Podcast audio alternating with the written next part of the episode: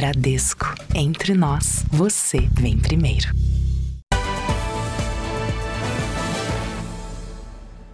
Boa noite. Boa noite. Um estrangeiro de 28 anos foi baleado na zona sul de São Paulo durante um assalto. E a cena foi gravada por uma câmera de segurança. A vítima foi internada em estado grave. Imagens da câmera de segurança mostram o momento em que três estrangeiros conversam na frente do prédio. Um quarto morador começa a descer a rampa quando dois criminosos, disfarçados de entregadores, se aproximam do grupo e anunciam o assalto. Os amigos da vítima e o outro morador conseguem se afastar. Um dos assaltantes tenta puxar o relógio do estrangeiro, que resiste. O outro ladrão ajuda a segurar o rapaz, que é baleado e cai no chão. Veja por este outro ângulo o momento em que a vítima fica caída e os criminosos fogem. A vítima é Denis Lisnik, agente de viagens de 28 anos. Ele e o casal que aparece no vídeo são da Moldávia, no leste europeu, e vivem há poucos meses no Brasil. Testemunhas dizem que depois da vítima ser atingida, os amigos se desesperaram. Como também não falam português, eles tinham muita dificuldade para pedir ajuda. Motoboys que trabalham no restaurante desta rua ligaram para a polícia e depois de cinco minutos o resgate chegou. Tentou reagir e tal, né? Aquele corre-corre, nós ficamos meio que escondidos, aí ouvimos um disparo. Aí tentamos se esconder, né, nos carros aqui e tal. Depois eu consegui só ajuda, todo mundo pedindo ajuda, pedindo ajuda por ele também, chamou a ambulância. Denis foi levado em estado crítico para o Hospital das Clínicas em São Paulo. O crime é investigado pela polícia como tentativa de latrocínio. Na Vila Olímpia, bairro nobre da zona sul de São Paulo, onde o estrangeiro foi baleado, moradores estão assustados. A insegurança hoje em dia aqui está muito grande. Hoje não tem mais é questão de horário, é, dia, é, passou das 5 horas da tarde, a criminalidade é muito grande aqui na região. Segundo a polícia, antes de atirarem Denis, os dois criminosos já haviam roubado celulares na mesma rua. Até agora, nenhum dos suspeitos foi preso. Veja agora outros destaques do dia. Polícia aumenta o cerco na região onde fugitivos de presídio federal invadiram uma casa e fizeram uma família refém. Ministro da Justiça e Segurança Pública viaja amanhã a Mossoró para acompanhar as buscas. Brasileiro é ferido em atentado terrorista em Israel. O estado de saúde é considerado grave. Dois anos depois da tragédia na região serrana do Rio, áreas com risco de deslizamento voltam a ser ocupadas. Clássico entre Palmeiras e Corinthians agita os pequenos torcedores que vibram como gente grande.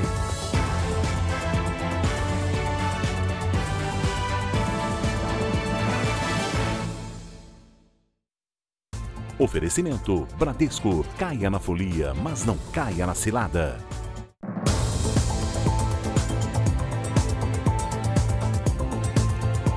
Estamos juntos para você saber que uma família foi feita refém pelos dois detentos que fugiram do presídio federal de Mossoró, no Rio Grande do Norte. Não lá no começo da fuga, mas agora, ontem à noite. De acordo com a polícia, eles invadiram uma casa na zona rural, a apenas 3 quilômetros da penitenciária. A dupla fugiu levando comida, água, celulares e uma faca. Neste domingo, o ministro da Justiça, Ricardo Lewandowski, chega a Mossoró para acompanhar as buscas. Já era noite quando os dois homens chegaram à casa na comunidade rural de Riacho Grande. Um dos moradores percebeu algo estranho do lado de fora e foi ver o que era. Foi nesse momento que ele foi rendido pelos fugitivos. Os moradores da residência contam que os criminosos fizeram ameaças com pedaços de madeira, mas logo em seguida foram se acalmando. Eles entraram na casa e pediram água e comida. De acordo com as vítimas, os fugitivos jantaram e deram ordem para que as luzes ficassem apagadas. Os dois usaram os celulares dos moradores para fazer algumas ligações. A dupla só foi embora quando a internet da região caiu. Os criminosos, então, entraram em uma área de mata fechada e levaram dois celulares, ovos, laranjas e uma faca. Com medo, o morador só avisou a polícia três horas depois. Os policiais chegaram à comunidade rural pela manhã. Eles montaram um cerco e conversaram com moradores da região. Ao todo, mais de 300 agentes de segurança de forças estaduais e federais procuram pelos detentos que fugiram. As buscas se concentram em um perímetro de 15 quilômetros em torno do Presídio Federal de Mossoró. Rogério Mendonça e Davidson Nascimento fugiram na madrugada de quarta-feira. Eles fizeram um buraco na cela, retiraram a luminária que fica na parede lateral, subiram até o teto e passaram por uma tubulação de água até quebrarem as grades de proteção para chegar ao telhado. Rogério e Davidson integram a facção criminosa Comando Vermelho, que tem origem no Rio de Janeiro. Os dois cumpriam penas por crimes como homicídio, organização criminosa e tráfico de drogas. Eles foram transferidos do Acre para Mossoró em setembro do ano passado, depois de terem participado de uma rebelião no presídio em Rio Branco. Essa é a primeira fuga registrada em presídios federais no Brasil. O Ministério da Justiça informou que amanhã o ministro Ricardo Lewandowski viaja a Mossoró para acompanhar as buscas de perto. Nas ruas da cidade, a população está assustada e com medo dos fugitivos. Os homens desses estão aí, são de alta perigosidade, né? Pode entrar na casa de qualquer algum, de algum cidadão de bem e querer matar, né? E ontem à noite, outros 13 detentos fugiram do presídio de Pimenta Bueno, em Rondônia. Detalhes da fuga ainda não foram divulgados.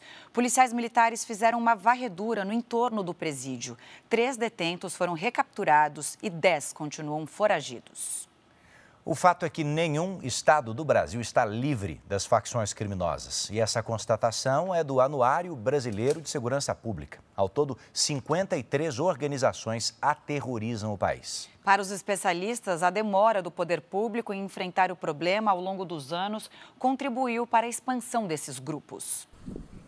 Assaltos a bancos, tráfico de drogas, lavagem de dinheiro, assassinatos não há limites para as facções criminosas. No Brasil, as facções têm um grande componente, que é o tráfico. Elas são essencialmente organizações criminosas voltadas para o tráfico de drogas. Há 20 anos, este promotor de justiça de Presidente Prudente, no interior de São Paulo, investiga a maior delas, que é o PCC.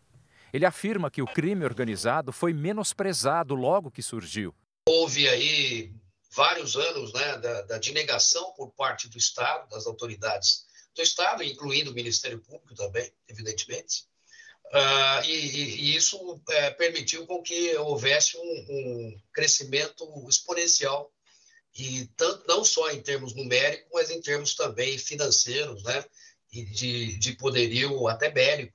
A segunda maior facção e também a mais antiga é o Comando Vermelho do Rio de Janeiro. Os dois maiores grupos criminosos do Brasil vivem em guerra, na disputa por territórios, no mercado das drogas. Um dos principais levantamentos sobre a violência no país, o Anuário Brasileiro de Segurança Pública, mostra que o problema das facções vai muito além desses dois grupos maiores. Segundo o relatório, o Brasil tem hoje 53 facções e não há um estado sequer que esteja livre da atuação desses criminosos. Só no Rio Grande do Sul são 13 facções. No outro extremo do país, o problema também tem proporções preocupantes.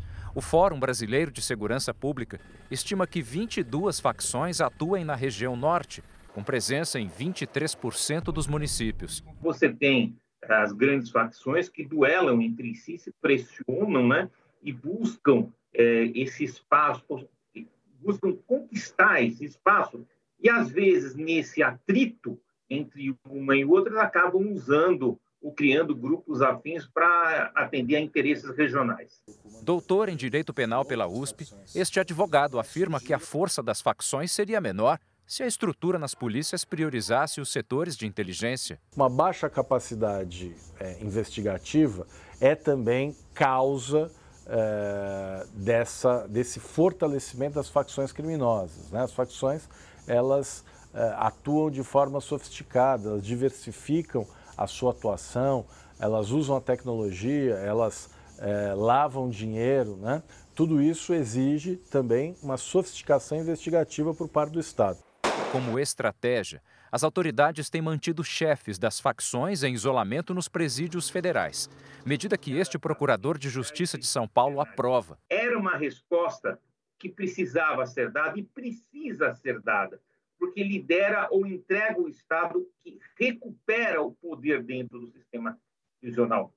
Em todos os países do mundo, sem exceção, você tem regimes prisionais diferentes, aperfeiçoados para os presos de maior periculosidade, como as facções. Mas não tem sido suficiente. Segundo o promotor, as facções devem ser combatidas com ações contínuas e planejadas pelo poder público.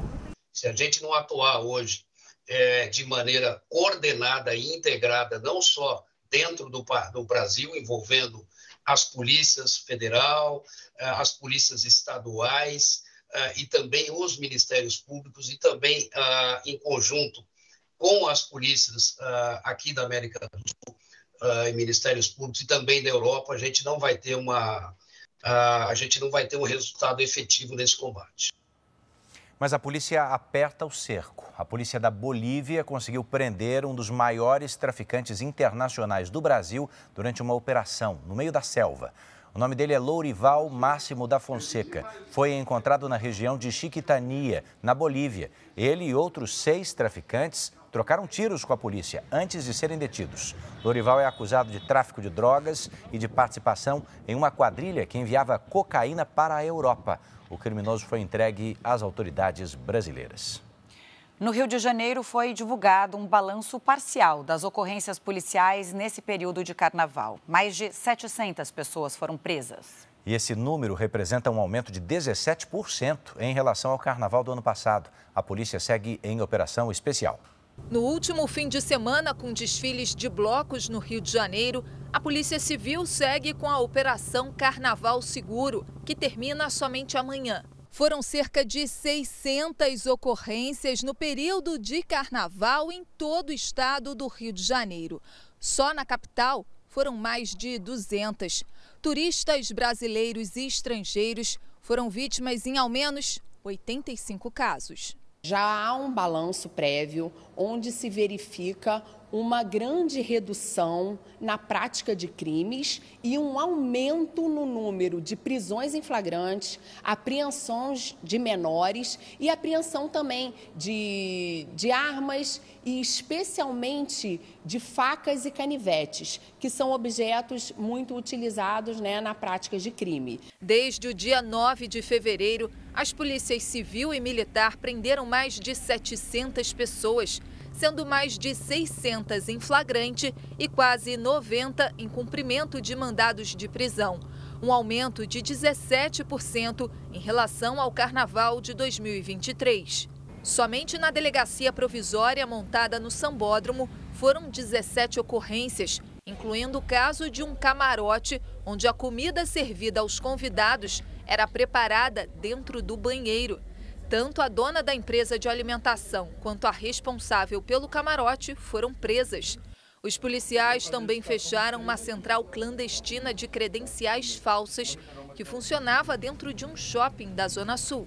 Caso você seja vítima de um crime, todas as delegacias de Polícia Civil, elas estão abertas para atender a população e é só procurar a delegacia mais próxima. O empresário Horácio Rosendo de Araújo Neto foi morto em confronto com a polícia depois de atirar cinco vezes contra a ex-sogra, em Iporá, Goiás. A vítima não sofreu ferimentos graves. Horácio havia sido condenado pela morte da esposa em 2017, mas aguardava recurso em liberdade. Vanessa Camargo tinha 28 anos, estava grávida. Um incêndio de grandes proporções atingiu uma empresa especializada em tratamento e gerenciamento de resíduos em Pirapora do Bom Jesus, em São Paulo. As chamas começaram durante a madrugada. De acordo com os bombeiros, o teto do imóvel desabou, mas o fogo foi controlado. A chuva forte abriu um buraco na pista em Guarapari, Espírito Santo. Um veículo caiu dentro da cratera. A Defesa Civil isolou a área e embargou a obra, que era realizada no local. Não havia ninguém no carro. Na Etiópia, o presidente Lula participou como convidado da cúpula da União Africana, que reúne 55 países. Ele defendeu a cooperação entre o Brasil e nações africanas no combate à fome e à pobreza. No discurso na cerimônia de abertura, o presidente brasileiro falou sobre a criação de uma nova liderança global com maior participação dos países em desenvolvimento. O Sul Global está se constituindo em parte incontornável da solução para, os principais, para as principais crises que afligem o planeta. Crises que decorrem de um modelo concentrador de riquezas e que atingem, sobretudo, os mais pobres, e entre estes, os imigrantes.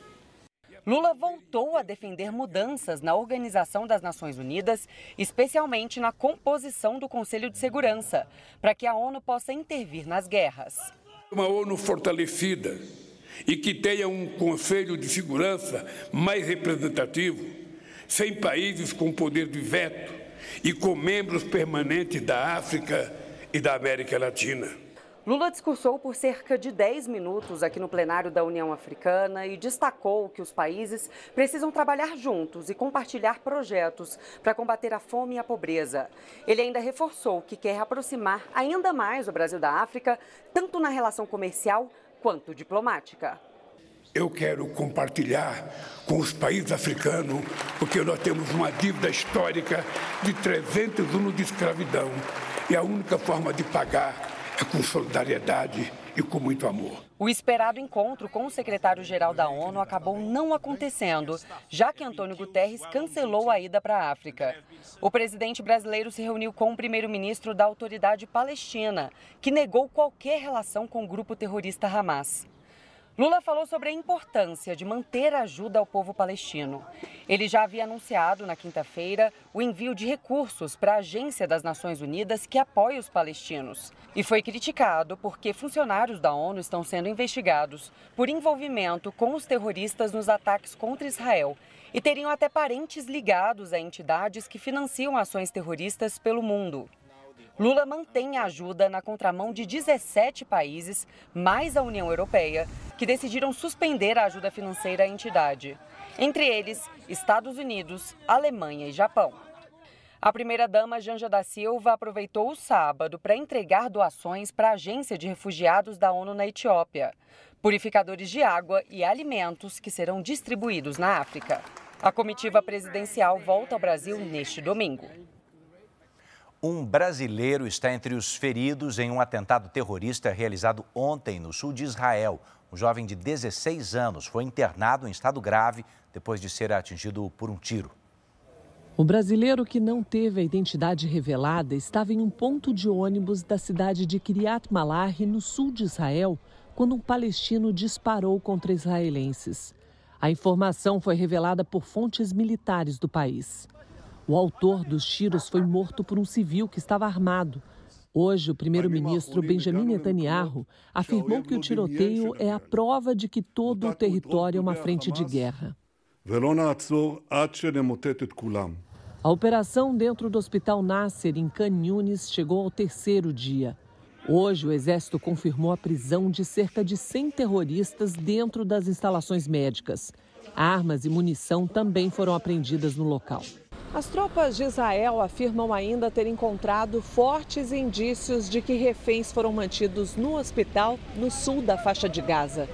Durante as buscas, os soldados encontraram medicamentos etiquetados com nomes de israelenses sequestrados. As provas, segundo o Exército, reforçam o depoimento de uma refém libertada. Ela disse que foi mantida por terroristas na unidade hospitalar com pelo menos 24 reféns. O Hamas ameaçou neste sábado suspender as negociações pela liberação dos reféns. O grupo terrorista quer que a ajuda humanitária chegue até o norte da faixa de Gaza. O premier do Catar confirmou que as conversas por um acordo não são promissoras no momento. O premier israelense afirmou que não vai ceder à pressão externa e nem às delirantes exigências dos terroristas. Netanyahu garantiu que a ação terrestre em Rafah, cidade próxima à fronteira com o Egito, vai acontecer de qualquer forma e que não destruir completamente o Hamas seria o mesmo que perder a guerra. O plano israelense é transferir os quase um milhão e meio de refugiados palestinos para o norte de Khan Yunis.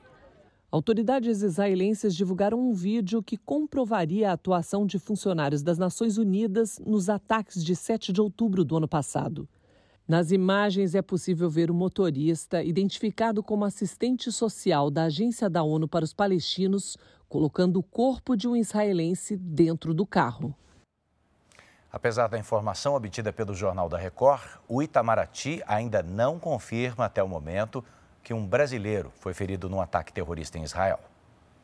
Militares israelenses se preparam para uma possível escalada de violência na fronteira com o Líbano, onde está concentrado o grupo terrorista Hezbollah. A nossa equipe esteve numa base militar no sul de Israel para acompanhar um treinamento de formação de comandantes do Exército. São simuladas situações reais, inclusive com uso de munição verdadeira. Sul de Israel. Apenas 20 quilômetros separam a faixa de Gaza da base militar onde estamos. Dezenas de soldados se preparam para agir exatamente como se estivessem em uma batalha. Em posições estratégicas, os militares estudam o terreno e partem para mais um ataque. O treinamento envolve armamento pesado. E até os tanques do exército entram em ação. Uh, este treinamento é em um cenário urbano. Agora nós estamos atacando uma vila com um inimigo que tem várias linhas de defesa. Estamos observando e depois nós vamos atirar com tanques para conquistar o território. Nessa vila, os militares praticam um confronto direto com os terroristas. No chão, a gente consegue ver dezenas de projéteis. Toda a munição é real. Tudo para aproximar ao máximo os soldados do que eles vão encontrar do lado de fora. Mas o tempo é curto. O treinamento, que durava quase cinco meses, por causa da guerra, está sendo concluído em dois meses e meio. Neste cenário, que simula um campo de batalha, os militares treinam para adaptar as táticas usadas na faixa de Gaza para o norte de Israel, na fronteira com o Líbano. Lá, o desafio é lidar com um dos grupos terroristas mais poderosos do Oriente Médio, o Hezbollah. Israel se prepara para uma grande ofensiva caso a violência aumente na fronteira. Desde o início da guerra, o Hezbollah vem lançando foguetes e mísseis contra cidades do norte do território israelense em apoio ao Hamas e já afirmou que não vai parar até que a guerra seja encerrada. O Hezbollah é um desafio, eles são inimigos realmente perigosos, mas nós estamos preparados. Nos últimos meses aprendemos sobre como se comportam e o que estão fazendo. Estamos bem preparados e faremos o que for preciso. Do treinamento vão sair comandantes prontos para atuar na linha de frente. O tenente Omer, que participou de combates contra terroristas do Hamas na faixa de Gaza, vai para o norte levando a experiência recente. Nós tentamos nos esforçar ao máximo no terreno. Tentamos estar conectados, treinar muito e tirar lições do que vivemos e aprendemos em Gaza. As obras para recuperar o trecho da rodovia BR-470, que desmoronou duas vezes nesta semana em Santa Catarina, devem levar mais de 20 dias. O trecho por onde costumam passar 35 mil veículos por dia continua bloqueado. Além de comprometer o tráfego na região, a abertura da cratera deixou moradores apreensivos. Ficamos sem rua e a nossa casa está comprometida daí também, né? Então a gente está assustado com essa situação toda. A Defesa Civil de Rio do Sul passou a monitorar a situação 24 horas por dia. Nós passamos em todas as casas aqui próximas a essa, ao deslizamento e informamos a todos para redobrarem as suas atenções, é, principalmente no período noturno, em, em, em momentos de chuva. Desde quarta-feira, a rodovia já registrou dois grandes deslizamentos. Na segunda vez, trabalhadores que faziam a interdição quase foram atingidos. Um operador de escavadeira conseguiu pular antes que fosse engolido pela terra. Só deu tempo dele fugir da máquina e a máquina, o rio engoliu ela. O prefeito de Rio do Sul vai decretar situação de emergência na próxima segunda-feira e solicitar apoio da Defesa Civil Nacional. Isso comprometeu drenagens, é, vias públicas municipais. Infelizmente aconteceu esse segundo evento, né, ele com o dobro mais ou menos da dimensão do primeiro evento. O DENIT, Departamento Nacional de Infraestrutura de Transportes, acompanha os reparos na via. Nós vamos fazendo essa remoção de um material mole, nós temos pelo menos 6 metros aqui de aterro e mais 6 metros de argila mole. Nós pretendemos remover todo esse material deste segundo evento e já fazer, é, já iniciar a solução. De acordo com o DENIT aqui de Santa Catarina, se o tempo colaborar e parar de chover aqui no Alto Vale de Itajaí, O prazo para a conclusão da obra de recuperação deste trecho da BR-470 aqui em Rio do Sul é de 20 dias. Até lá, os motoristas que utilizam a rodovia devem trafegar por desvios. A interdição impacta diretamente a economia de Santa Catarina, já que a rodovia corta o estado de leste a oeste e é caminho para o porto de Itajaí. Um bombeiro morreu e 11 pessoas ficaram feridas depois que uma casa explodiu nos Estados Unidos. Equipes de resgate foram chamadas por causa de um vazamento de gás em Sterling, no estado da Virgínia. Pouco depois, a casa explodiu com os bombeiros e moradores lá dentro. As imagens mostram um grande incêndio ali, né? E aí a tensão espalhada por toda a área. Olha como é que ficou o local. O fogo foi controlado logo em seguida. Nas últimas 24 horas, cidades do Rio Grande do Sul registraram metade da chuva esperada para o mês inteiro. A Lidiane Sayuri chega aqui no estúdio já com as informações da previsão do tempo. Lid, boa noite para você, bem-vinda. Essa chuva já faz parte do ciclone?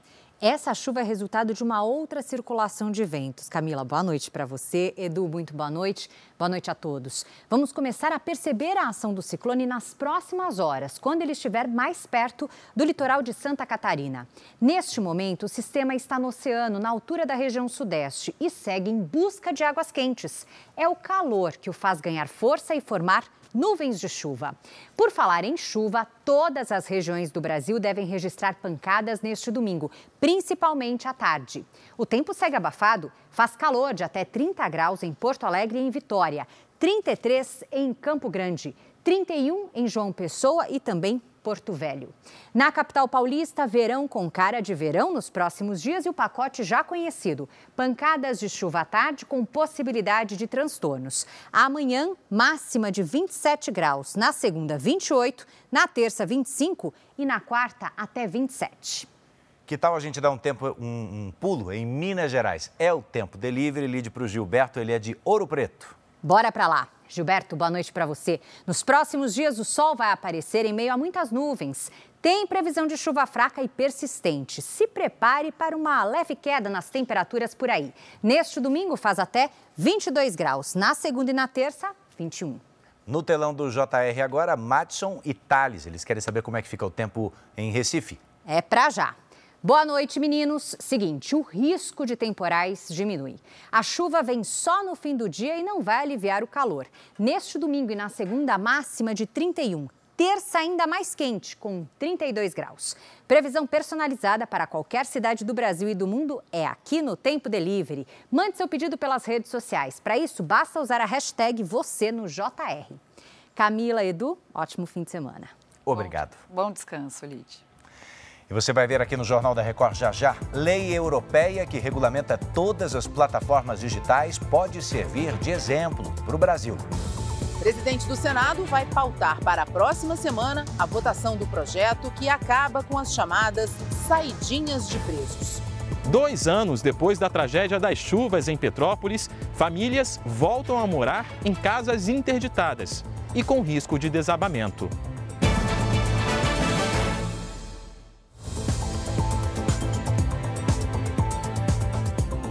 Depois da fuga dos detentos da Penitenciária Federal no Rio Grande do Norte, o Congresso deve retomar o debate sobre a legislação penal. E está aí um debate importante, né? O Senado pretende votar já na próxima semana o projeto que limita as saidinhas temporárias de presidiários.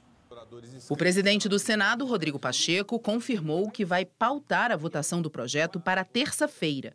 Na semana passada, os senadores aprovaram o regime de urgência que permite a votação diretamente em plenário, sem precisar passar pela Comissão de Constituição e Justiça. O texto acaba com as chamadas saidinhas de presos do regime semiaberto em datas comemorativas. O projeto, que já tinha sido aprovado pelo Senado, teve algumas mudanças na Câmara e por isso precisa ser analisado novamente pelos senadores. É um tema que dialoga com a vida real do cidadão brasileiro, da família brasileira que precisa ser protegida e que está vendo as ruas sendo tomadas pela violência e pelas facções criminosas. O Senado acrescentou uma emenda do senador Sérgio Moro, do União do Paraná, que só permite a saída de presos do regime semiaberto para estudo ou trabalho. Essas saidinhas dos presos Natal, Ano Novo, Páscoa, tem sido um grande problema.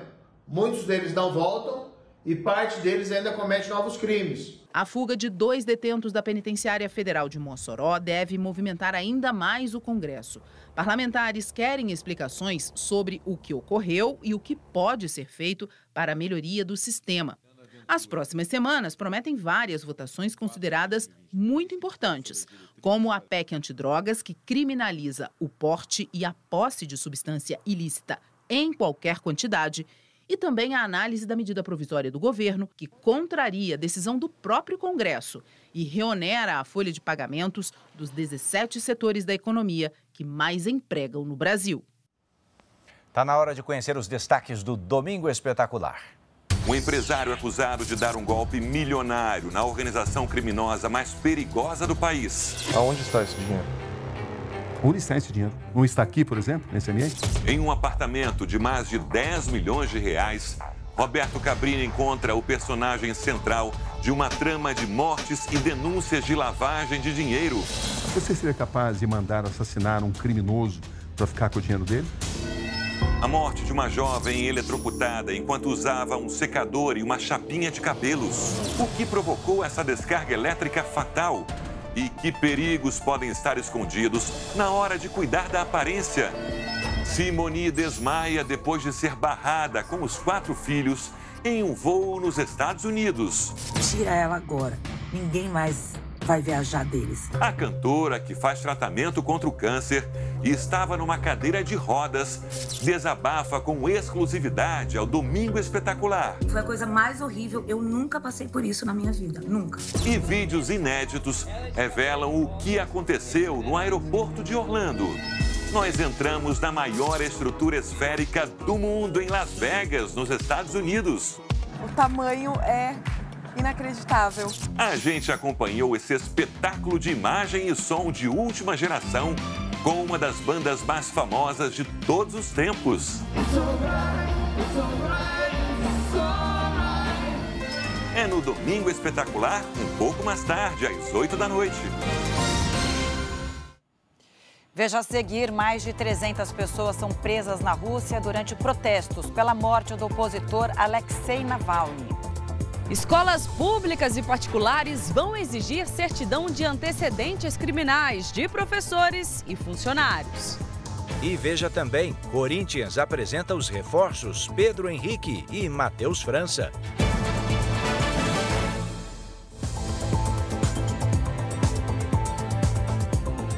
Dois anos depois das fortes chuvas que atingiram Petrópolis, na região serrana do Rio, a cidade ainda segue em recuperação. Muitos moradores que deixaram as casas por conta dos deslizamentos de terra estão voltando para áreas de risco. Basta chover e uma cascata se forma.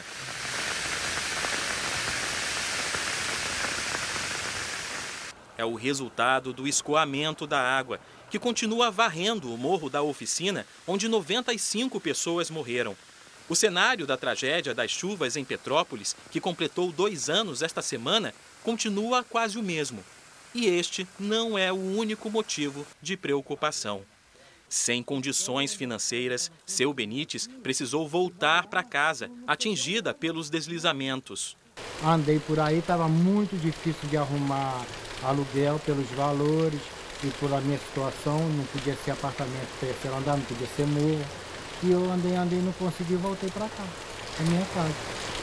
O imóvel fica aos pés do Morro da Oficina, a região mais afetada pelas chuvas de fevereiro de 2022.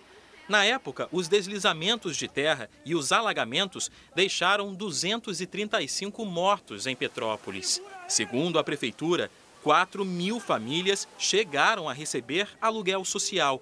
Mas com mudanças nas regras e reavaliações, mil famílias perderam o benefício.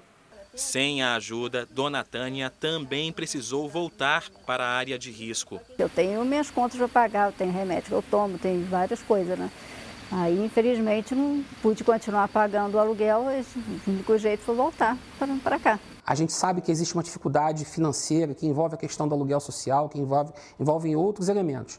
Mas a gente entende que se aquela casa está interditada é porque ela não tem condição de ser habitada, principalmente numa situação de emergência. Nessa vila, a Defesa Civil retirou, na época da tragédia, 44 famílias às pressas por causa do risco de deslizamentos. Mas aos poucos, os moradores foram voltando. Ao menos 13 casas estão ocupadas atualmente. A vila fica aos pés dessa encosta, que passou por uma obra de contenção. Mesmo assim, a Defesa Civil não considera o local seguro. Minha mãe está com depressão, porque a história dela está aqui, a raiz da gente está aqui. Eu, como que eu falo com minha mãe que ela não pode voltar? Quando o tempo muda, assim como hoje, por exemplo? A gente fica preocupado, com certeza fica preocupado, porque a gente não tem certeza de nada. O governo do estado diz que investiu mais de 700 milhões de reais em obras em Petrópolis e que a desinterdição das áreas é responsabilidade da Defesa Civil Municipal. Mas a prefeitura diz que as obras não foram suficientes. Nós fizemos um relatório técnico dessas, dessas, dessa, dessa condição de risco, encaminhamos para o Ministério Público e para o Governo do Estado para que eles tomassem ciência. E aí é, é, existe já uma ação civil pública para que o governo do Estado faça as devidas correções das áreas que efetivamente a gente entende que ainda permanecem em risco. Das 192 obras sob responsabilidade da Prefeitura, 26 ainda não saíram do papel. Para quem aguarda uma solução, ainda há muito por fazer. O que, que você vê que foi feito aqui? Até o presente momento? Nada. Nada. Se você ver um ano antes e pegar agora, praticamente, no ponto de vista, continua a mesma coisa. A gente se sente abandonado mesmo, mas muito abandonado. Entrou em vigor hoje a lei europeia que regulamenta todas as plataformas digitais. Essa medida tem como objetivo proteger a população de países do bloco europeu contra conteúdos ilegais e chama ainda mais atenção para o mesmo debate aqui no Brasil, hein, sobre a necessidade de regulamentar o setor. A nova lei endurece as regras contra conteúdos ilegais e prejudiciais em todas as plataformas online como redes sociais, sites de compra, agências de viagens e plataformas de locação por temporada. As empresas devem controlar a publicidade para menores de idade, supervisionar a identidade de vendedores online, evitar a venda de produtos falsificados, combater a propagação de notícias falsas e conteúdos com discurso de ódio, garantir recursos para denúncias de conteúdos ilegais e eliminá-los rapidamente. Se não cumprirem as normas da União Europeia, as empresas de tecnologia podem ser multadas em até 6% da receita global. Em caso de reincidência, há a possibilidade até mesmo de serem banidas dos países do bloco. Para especialistas, o pacote de medidas em vigor tem regras que servem de exemplo e poderiam ser aplicadas no Brasil trazer nos documentos, nos termos de uso, quais são os parâmetros para fazer moderação de conteúdo nas redes sociais uh, e reportar quais são os crimes que acontecem, por exemplo, nas plataformas. Então, a lei, ela, é, ela muito provavelmente vai ser referência para a gente aqui também. Além da responsabilização pelo conteúdo, a discussão também envolve o pagamento de impostos. As plataformas digitais são classificadas como empresas de tecnologia mas faturam alto com publicidade. Ao contrário das empresas de comunicação, não são tributadas como deveriam. Além disso, as plataformas muitas vezes permitem que estelionatários apliquem golpes. Além de não combater crimes, acabam lucrando com anúncios prejudiciais ao consumidor.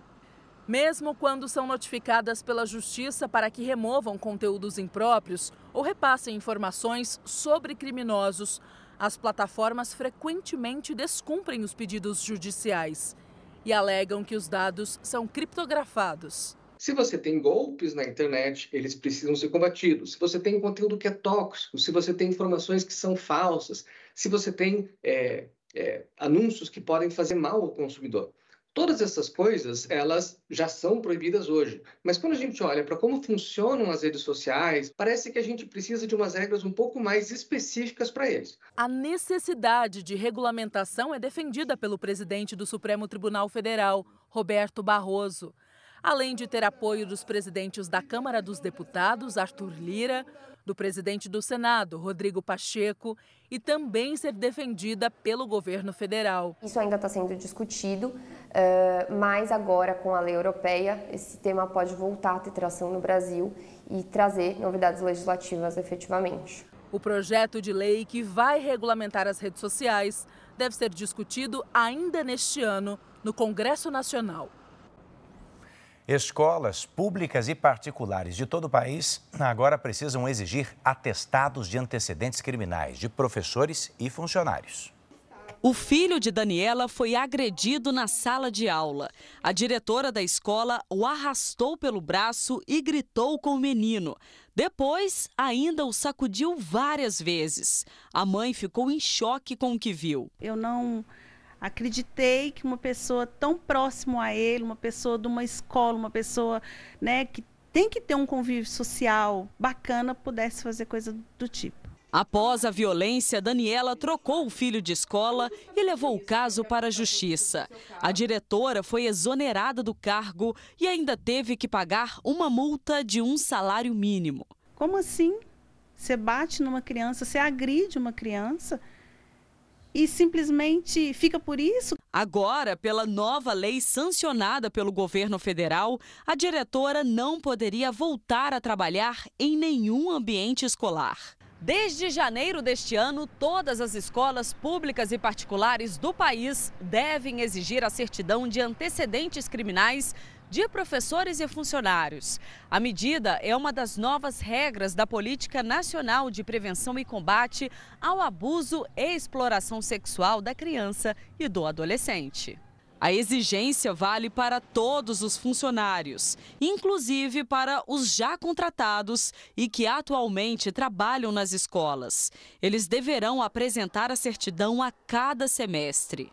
O objetivo dessa lei é permitir que as empresas e o Estado possam identificar previamente pessoas que já tenham sido condenadas por crimes ligados a, a violações e violências e violações contra crianças e adolescentes e, portanto, retire essas pessoas de contato com os menores. A Daniela acredita que a nova lei vai obrigar as escolas a selecionar profissionais que estejam aptos para trabalhar em ambiente escolar.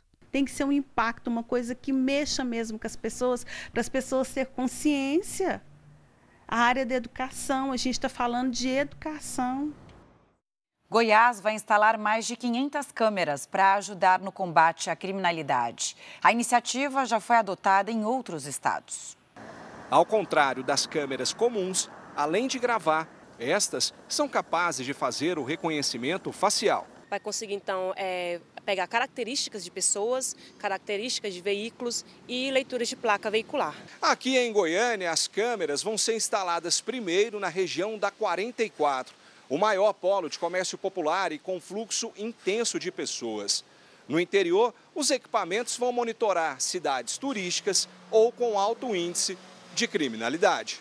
A tecnologia pode ajudar na identificação de foragidos e no combate a novos crimes. Antes era difícil a gente ter dispositivos, eles eram caros né, para capturar imagens, para capturar dados de modo geral. E também agora temos uma boa disponibilidade de dados, né? então a gente pode consumir esses dados. Na Bahia, o sistema de reconhecimento facial já está presente em 81 cidades do estado.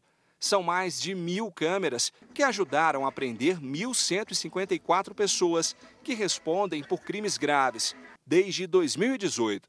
Em Curitiba, no Paraná, o mesmo sistema é conhecido como muralha digital. Se um veículo que ele tem uma placa cadastrada como furtado ou roubado, ao adentrar no nosso cercamento eletrônico é detectado. Se uma pessoa que tem a, a seu registro em um banco de dados como uma pessoa procurada pela justiça, pela polícia, irá ser detectada no nosso sistema. A Fundação Oswaldo Cruz iniciou um estudo no Rio de Janeiro sobre a eficácia da vacina contra a dengue em adultos. 20 mil voluntários vão receber o imunizante e passar por um acompanhamento durante dois anos. Gláucia foi uma das escolhidas. Aceitei logo de primeira, falei para ela que eu iria, que seria um prazer. A ação acontece em Guaratiba, bairro da Zona Oeste do Rio, que concentra o maior número de casos da doença em adultos até 40 anos no país.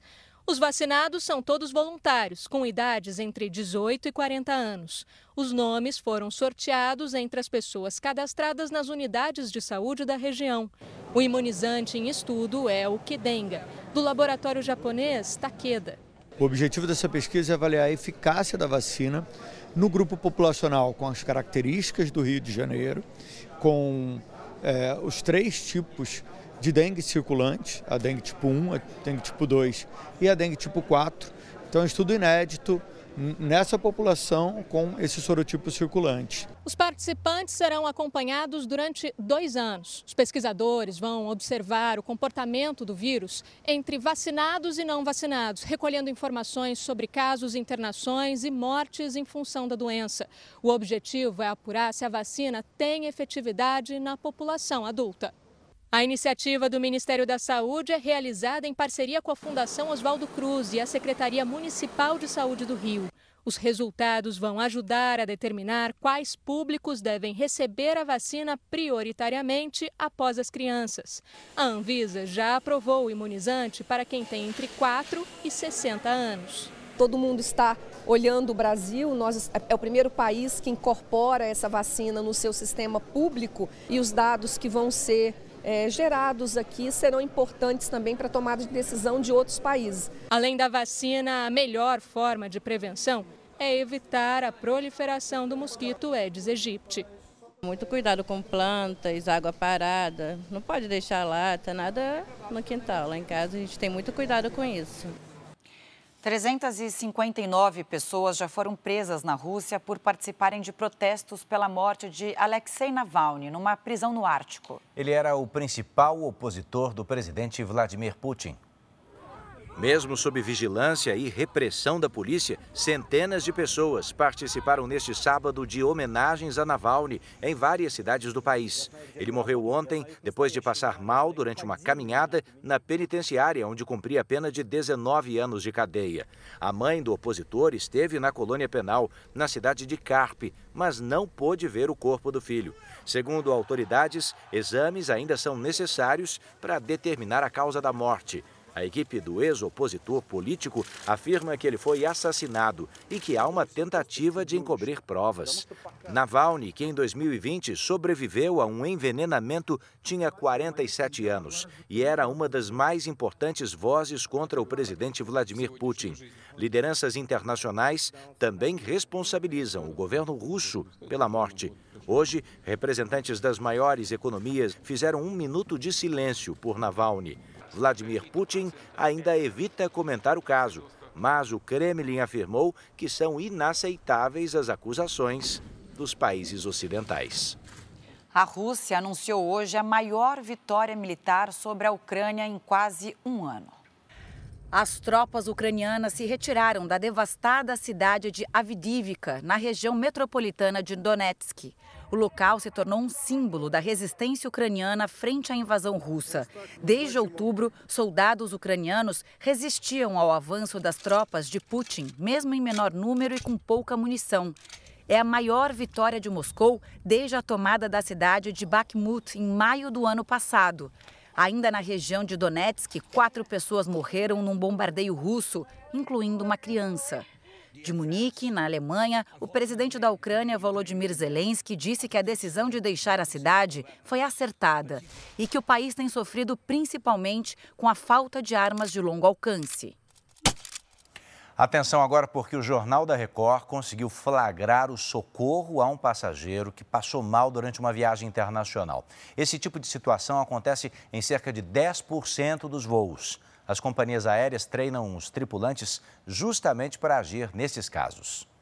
As imagens foram feitas durante um voo que partiu de Bogotá, na Colômbia, com destino a São Paulo. Uma idosa começou a passar mal após uma hora e meia da decolagem. Os comissários foram chamados. Um médico brasileiro que retornava de férias com a família percebeu a gravidade e ajudou no atendimento. Doutor, o que aconteceu? O que aconteceu com ela? O estado de saúde dela era preocupante. O piloto chegou a informar que seria necessário retornar para a Colômbia.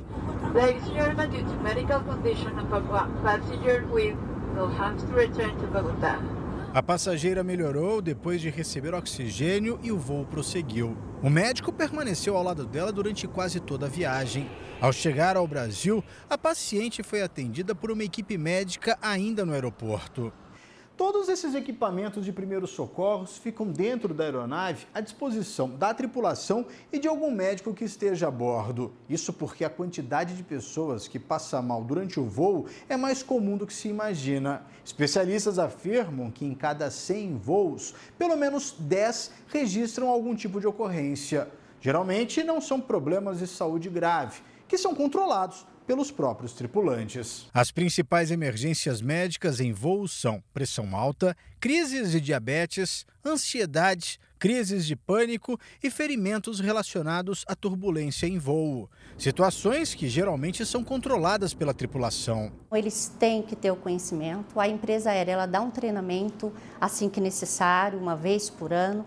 Então, eles sabendo identificar qual é a questão, eles sabem a ação que deve tomar naquele momento, desde um, de um algo mais simples até o mais grave. Comissário de bordo há quase 25 anos, Inácio já passou por muitos casos de emergência. Segundo ele, é preciso sempre manter a calma e confiar na tripulação. Durante o voo, o preparo do tripulante é essencial para que a gente possa, para que o passageiro numa situação de emergência possa receber o mínimo de atendimento necessário para que a vida dele seja, esteja garantida. Os nossos tripulantes aqui no Brasil são muito bem treinados posso até dizer o seguinte, que nós, entre os tripulantes no mundo, aí nós somos entre os melhores. Subiu para 27 o número de mortos na operação especial realizada na Baixada Santista, depois do assassinato de um policial da rota do início deste mês. No caso de hoje, um suspeito foi morto por uma equipe da PM em Guarujá, litoral sul de São Paulo. Segundo a polícia, ele foi baleado depois de apontar uma arma contra os policiais que verificavam uma denúncia de tráfico de drogas. Em outro caso que não tem relação com a operação, um homem que estava na garupa de uma moto foi morto durante uma abordagem na rodovia Anchieta, que liga São Paulo à Baixada Santista. Segundo a Polícia Rodoviária Estadual, o tiro foi acidental, mas o inquérito foi aberto para investigar as circunstâncias da morte. Foram cremados na capital paulista os corpos do casal que estava no carro arrastado pela água da chuva na última quarta-feira em Suzano, região metropolitana de São Paulo. Os dois caíram em um córrego e não conseguiram se salvar. A cidade de Belo Horizonte decretou emergência pela dengue. A capital mineira já registra mais de 3.700 casos confirmados da doença e ao menos cinco mortes este ano. O estado tem o maior número de registros de dengue em todo o país. A Justiça de São Paulo condenou sete empresas e seis pessoas pelo acidente na obra do metrô que deixou sete mortos em janeiro de 2007. As vítimas foram soterradas e mais de 90 imóveis tiveram que ser demolidos por causa do dano estrutural. Os condenados devem pagar quase 240 milhões de reais em indenizações. Parte desse valor é devida ao metrô. Você vai conhecer agora com a gente os detalhes de um estudo que aponta o seguinte: até 2025, o Brasil poderá ter quase 8 mil novos casos confirmados de câncer em crianças e adolescentes. Especialistas afirmam que o principal caminho para reverter essa previsão é o diagnóstico precoce. Este é o Breno, de 10 anos, um menino alegre que gosta muito de brincar. Ele sempre foi moleque mesmo, bola, pipa, rua até esse, a gente chegar nesse processo que a gente está enfrentando agora. Há oito meses, o Breno trocou as brincadeiras de rua por uma verdadeira batalha travada na enfermaria de um hospital. Ele foi diagnosticado com um tipo raro de câncer nos ossos. Ele tinha apresentado algumas dores nas pernas.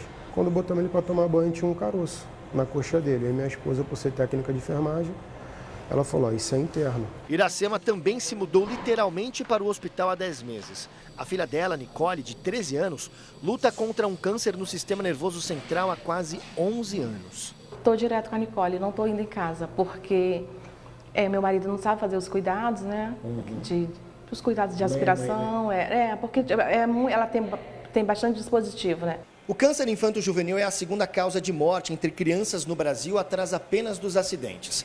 Os dados mais recentes mostram que, em um ano, mais de duas mil mortes foram registradas. E a expectativa é que até 2025, quase 8 mil novos casos da doença sejam identificados. Mas especialistas acreditam que o diagnóstico precoce pode mudar essa realidade. Essa criança vai realizar exames, é, ter um diagnóstico da doença e imediatamente iniciar um tratamento. Hoje em dia, com o tratamento, é possível uma alta chance de cura. E é exatamente essa a esperança das famílias do Breno e da Nicole. Momento de fraqueza nenhum você pode demonstrar para o seu filho. Você é o porto seguro dele. Então ele tem que acreditar que vai dar certo porque ele acredita através do que você diz. E o melhor remédio é a fé, com certeza. Os crimes de maior repercussão no país são tema de uma nova série documental, o Doc Investigação, que estreia na TV aberta nesta segunda, anota aí, às 10h45 da noite. Olha, serão 12 episódios com informações sempre inéditas que revelam que toda a história, mesmo a mais conhecida, esconde um segredo.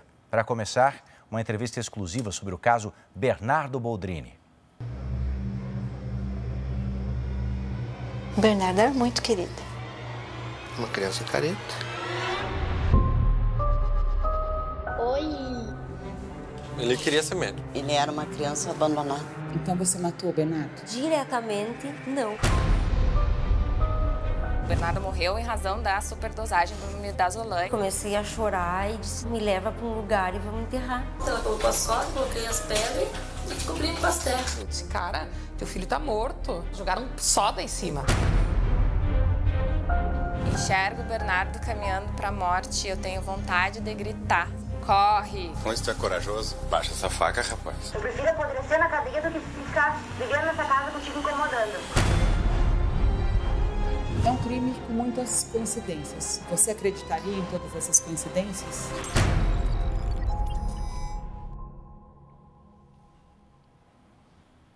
Neste domingo, tem episódio novo e exclusivo para assinantes do Play Plus. Você vai ver depoimentos inéditos de médicos condenados pela retirada ilegal de órgãos do menino Paulo Pavese, de 10 anos. Esse caso ficou conhecido como a máfia dos transplantes, lembra? Para assistir, é só acessar o playplus.com. Agora a gente fala sobre o Paulistão 2024. O São Paulo empatou com o Red Bull Bragantino jogando em casa agora há pouco, pela nona rodada. O Red Bull Bragantino entrou com o time reserva e abriu o placar aos seis minutos de jogo com o uruguaio Thiago Borbas. Foi o primeiro gol dele em 2024. O tricolor reagiu somente no fim do segundo tempo. Aos 42 minutos, Eric bateu colocado para empatar. Gol do São Paulo, 1 a 1 no placar. O time da casa ainda arrancou uma virada cinco minutos depois, já nos acréscimos. Caleri recebeu o passe de Eric e balançou a rede para alívio da torcida.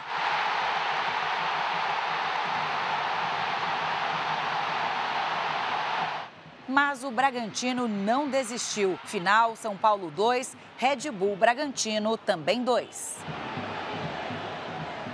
E o Corinthians oficializou hoje a contratação de dois novos jogadores. Pedro Henrique e Matheus França podem reforçar o time hein, que enfrenta o Palmeiras amanhã pelo Paulistão. Em menos de 10 minutos, os dois novos jogadores vestiram a camisa do Corinthians e posaram para as fotos. Pedro Henrique veio do Internacional tem 33 anos e garantiu que tem fôlego e disposição de garoto. Eu alio as duas coisas, o meu biotipo e também por me cuidar fora do campo. Eu acho que entrego dentro do campo uh, coisas de jogadores jovens ainda, pela minha característica, obviamente. Do Flamengo chegou Mateuzinho, que mostrou a camisa com o um novo nome. A partir de agora, ele quer ser chamado de Matheus França. É, Mateuzinho veio desde quando eu era é, mais novo, tinha 12, 13 anos. Isso foi se prolongando, tanto no Londrina, tanto no Flamengo. Eu quis mudar pela identidade, né, que hoje eu me considero um homem. A história dele com o Corinthians começa quando ainda era Mateuzinho mesmo, aos 9 anos de idade. Foi meu avô, ele que começou essa, essa parte do futebol na família. É, e então ele corintiano, ele fez todo mundo gostar e torcer pelo Corinthians. Com as chegadas de Matheus França e Pedro Henrique, o Corinthians totaliza 10 reforços para a temporada e para isso gastou 130 milhões de reais. Os dois estão treinando aqui há apenas três dias, mas já devem estrear no clássico de amanhã contra o Palmeiras. Se o Mister precisar de mim, eu estou pronto para no domingo poder ajudar da forma que for para a gente conquistar essa vitória no clássico. Se o professor precisar, eu estou muito bem fisicamente, estava treinando em casa também, então se precisar, eu estou pronto. O Corinthians também tem Igor Coronado, reforço que ainda não estreou e fica de fora da partida contra o Palmeiras. Ele deve ser apresentado oficialmente na semana que vem. Para o campo mesmo, vai quem tem condições físicas e a certeza de que ficou muito bem de preto e branco. E amanhã é dia de clássico na tela da Record, certo, Edu? Todo mundo colado na grade do Paulistão. E você aí de casa acompanha Palmeiras e Corinthians a partir das 5 e meia da tarde, com transmissão exclusiva na TV aberta. Um jogo especial para torcedores de todas as idades. Palmeiras e Corinthians é tradição que passa de pai para filho. E filha também. Eu não sei explicar, mas é um amor eterno. E a paixão pelos clubes é capaz de dar ideias curiosas, como a escolha do nome de um bebê. De início eu já queria colocar o nome dele de Abel, mas aí a minha esposa não foi muito a favor, né? Aí ela me deu algumas opções, eu nem lembro as opções que ela me deu, mas a única que eu consegui gostar e assimilar um pouco mais foi a parte do Heitor. Quem é palmeirense sabe quem foi Heitor, né? Craque do século passado, Heitor é o maior artilheiro do Palmeiras na história do Paulistão. 186 gols.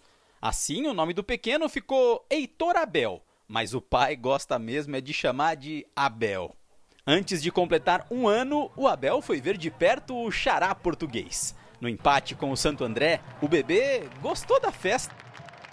Já a corintiana Beatriz está do outro lado do clássico.